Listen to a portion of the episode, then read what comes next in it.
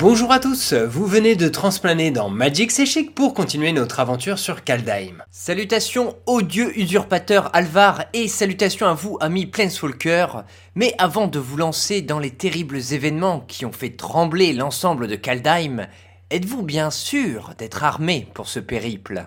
En effet Quentin, pour ceux qui débarquent ou voudraient se lancer dans cette aventure sans préambule, on vous recommande de jeter un œil au préalable à notre fait ou fiction sur les origines de Kaya et surtout à notre voyage sur Kaldheim. Cet épisode levait pas mal de mystères sur la structure atypique de ce plan et sur ses populations pour le moins diversifiées. Tout cela est disponible en fin de playlist fait ou fiction de notre chaîne YouTube. Et puisqu'on en est au rappel, n'oubliez pas, si le contenu vous satisfait toujours autant, de nous laisser un joli pouce, un petit commentaire, et pour les plus intrépides, on a toujours un Patreon si vous voulez nous aider. Trêve de bavardage, fiefé lèche-serpent. Partons relever les innombrables défis de ce plan aux mille dangers. Allez, on endosse notre forme fantomale, et c'est parti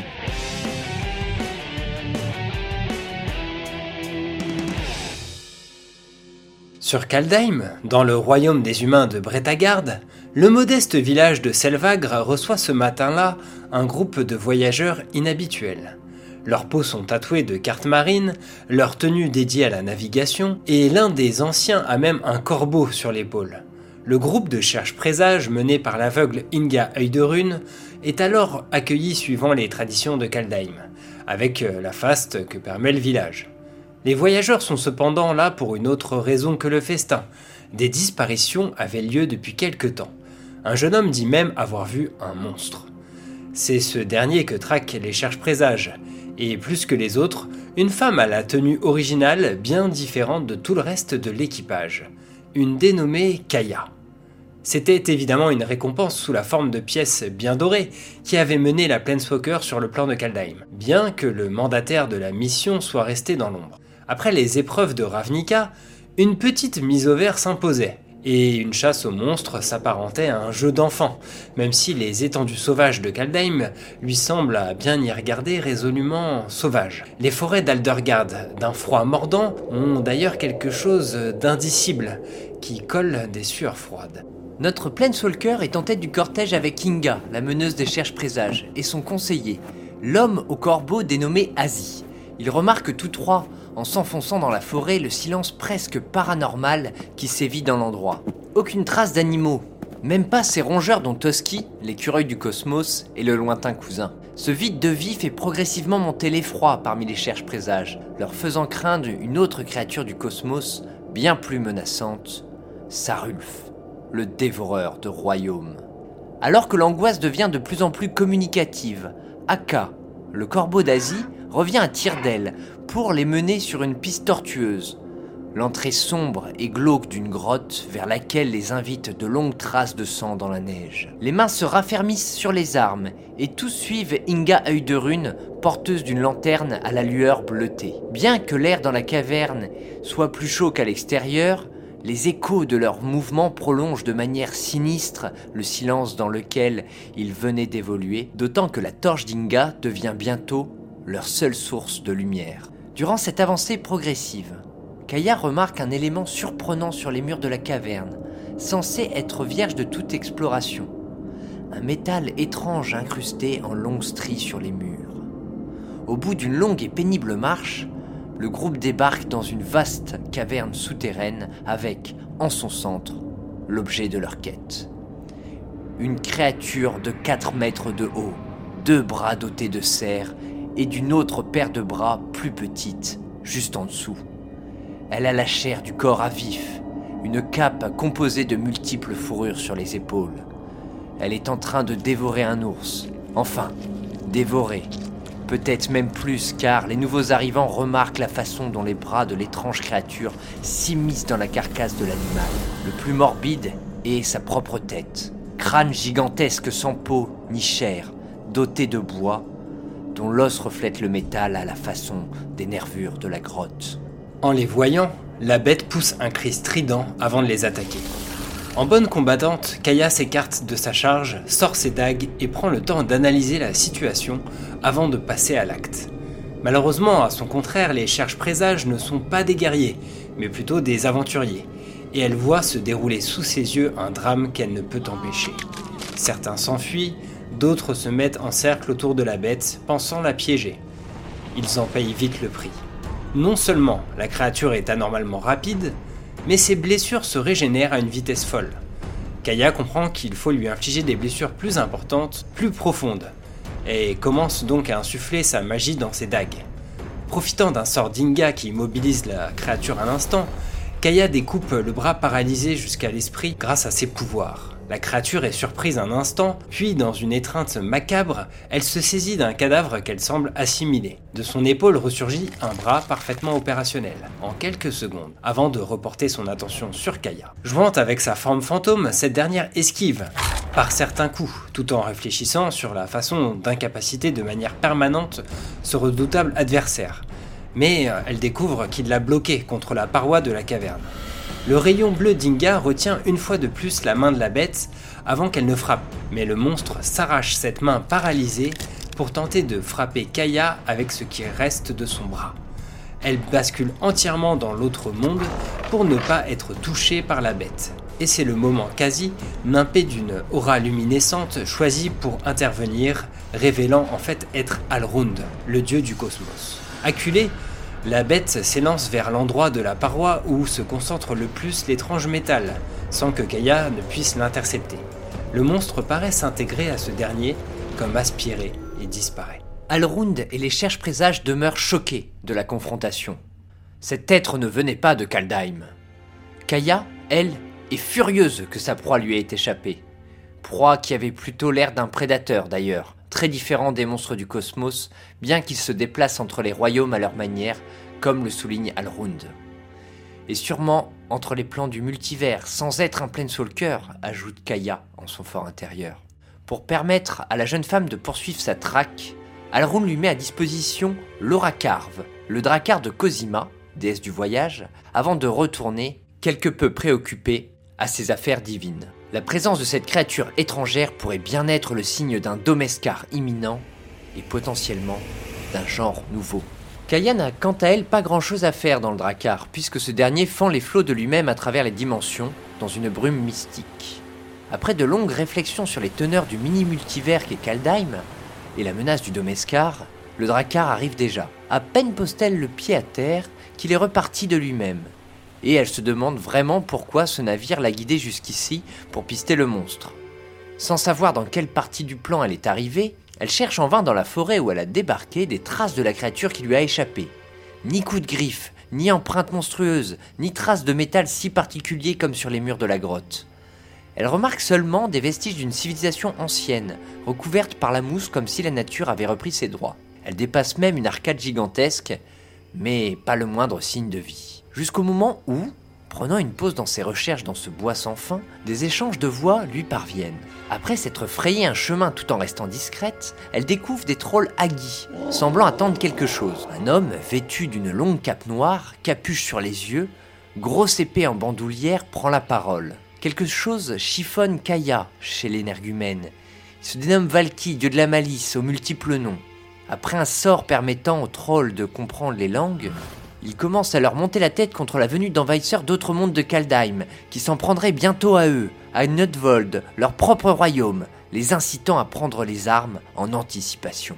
C'est à ce moment que Kaya perce le mystère qui la dérange dans le discours populiste de ce dieu. Sa nature retorse n'explique pas la différence de son aura avec celle d'Alrund. N'étant pas de ce plan, comment peut-elle sentir que quelque chose est faux chez un dieu du mensonge? Elle lance alors un sort qui révèle à tous que derrière la cape de Valky se cache en fait un démon qu'elle avait déjà croisé sur Avnica, le Planeswalker Tibalt. Démasqué, le fourbe envoie les quatre trolls les plus massifs contre Kaya, qui en défait deux plutôt rapidement, puis euh, met en route les deux autres. Elle s'élance alors dans le sillage de l'arpenteur en fuite, mais si elle n'est pas payée pour ça, la présence de ce fauteur de troubles n'est sûrement pas anodine pour autant. Elle perçoit cependant dans l'échange de provocation avec son ennemi qu'il n'a rien à voir avec l'interférence de l'étrange monstre sur le plan. Moment d'échange dont il profite pour faire appel, suite à l'incapacité décevante des trolls Agi, à leurs cousins les Torga, Créatures de 6 mètres de haut ayant la mauvaise habitude d'être d'humeur massacrante au réveil, comme à présent.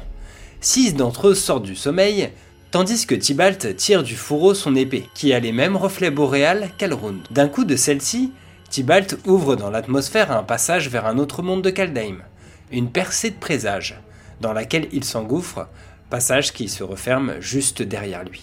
Kaya prend à peine le temps de ronchonner que ses cibles passent leur temps à lui échapper, que le troll le plus proche tente déjà de l'écraser avec son bras. Voulant le punir de son intrépidité, elle répond du tac au tac d'un coup de poignard, qui se brise sur la peau de roc de la créature géante. La surprise l'empêche d'anticiper l'attaque suivante, et elle décolle jusque de l'autre côté de la carrière. Immédiatement de retour sur ses pieds, elle parvient à esquiver le coup qui suit en phasant, mais sans réussir à riposter suffisamment fort. Elle décide de passer au niveau supérieur, insufflant sa magie ténébreuse dans son couteau restant et le fichant entre deux vertèbres d'un troisième troll qui s'effondre. Elle remarque alors que les trolls qu'elle guérissent, mais elle essuie un autre mauvais coup qui lui met cette fois le cœur au bord des lèvres. Est-ce que le combat n'est pas un peu trop inéquitable là, à 6 contre 1, maintenant sans armes Un elfe apparaît de nulle part pour proposer son aide. L'air juvénile, trapu, torse nu, il désigne de manière très suffisante un caillou dans sa main comme son arme secrète. Malgré sa fâcheuse posture, Kaya prend mal les vantardises du jeune homme, le raille sur celle-ci. Mais lui s'avance vers leur ennemi désormais commun avec une nonchalance qui lui semble naturelle. Elle le voit esquiver leurs coups avec une aisance qu'il force, répétant la manœuvre pour bien lui prouver à quel point il est l'elfe de la situation. Le bras qui tient la pierre change alors, semblant prendre la texture de la roche. Lorsqu'il touche le troll le plus proche, ce dernier semble subir la même transformation et s'effondre sous l'air ébahi de Kaya. Virevoltant parmi les cinq ennemis restants, dansant entre les coups répondant à chaque fois d'un simple toucher qui les pétrifie, l'elfe requin règle le combat en un rien de temps avant de revenir vers Kaya pour se présenter. Tivarkel, prince des elfes de Skemfar, autoproclamé plus grand héros de tous les royaumes. Tout en cherchant en vain sa dague survivante dans les trolls endormis, elle apprend du jeune elfe que Valky, ou plutôt Tibalt, a déjà fait des siennes. Il a tenu à Harald, frère de Tivar et roi des elfes, le même type de propos que troll Agi quelques instants auparavant. Cela fait ressurgir dans la mémoire de la Planeswalker les mots d'Alrune sur un Domescar à venir, plus important que n'importe quel autre. Elle n'avait pas prévu de traquer Tibalt, enfui sur l'Immerstrom, le plan des démons de Kaldheim. Mais Tivar ouvre déjà un portail vers ce monde. Nouvelle surprise, que des êtres puissent manipuler les passages entre les royaumes. Ce n'est qu'alors qu'elle remarque, autour de son cou, une pierre noire gravée, dont elle reconnaît les symboles comme venant de Zendikar. Tivar est un Planeswalker, comme elle, sans savoir ce que c'est. C'est le moment de faire une petite pause dans la narration autour de Kaya pour revenir sur Tibalt, car ce dernier, bien qu'il soit arrivé sur Kaldheim pour y semer le chaos, y avait en fait bien rencontré une créature au visage osseux, la chair à vif, équipée d'une cape de fourrure. La description vous dit quelque chose? Cette monstruosité avait infecté Tibalt en lui injectant une étrange germe. Puis elle lui a proposé l'antidote si celui-ci occupait l'attention du plan entier pendant quelque temps. Ceci a mené à trouver Valky, prenant sa place en enfermant le dieu sur le monde de Carfel, mettant en place son premier marché avec le roi mort Narfi.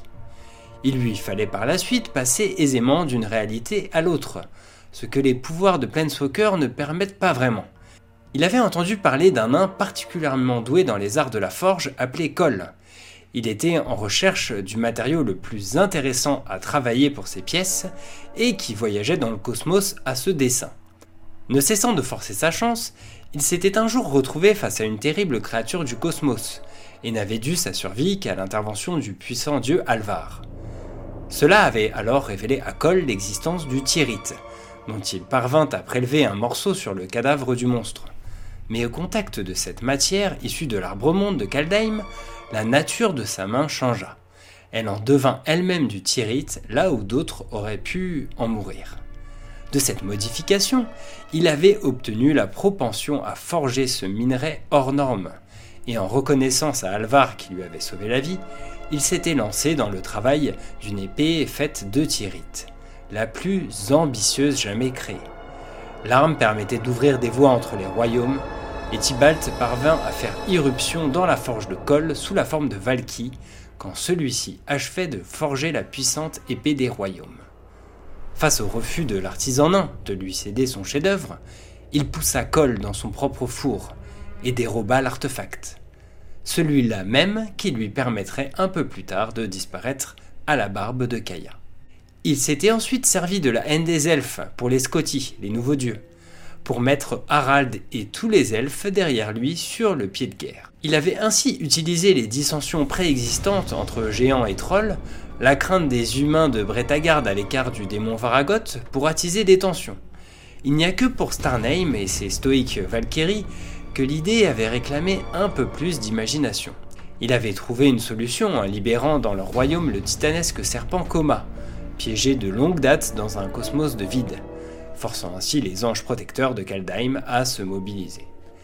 L'Immerstrom était la dernière étape de son plan, et il laisse désormais une piste bien visible, car il aurait tout de même été dommage qu'on ne sache pas que c'était lui à l'origine de ce formidable désastre. Bon, bon, bon, enfin tu pointes le bout de ton nez, Alvar. Les abonnés attendent que ça que tu viennes casser du monstre. C'en est fini, en tout cas, de ce premier acte des aventures de Kaya sur Kaldheim, et comme vous avez pu le voir, ça défouraille sévère sur le plan. Mais pas de panique, on se retrouve dans quelques jours pour la suite et un final explosif. D'ici là, si certains d'entre vous veulent un code d'AP Eldrain, n'hésitez pas à venir le chercher en commentant la vidéo avec le mot Tirit. Sur ce, on espère que vous avez passé un bon moment en notre compagnie et on vous dit à très bientôt pour la suite. Et surtout, bon voyage entre les éternités aveugles.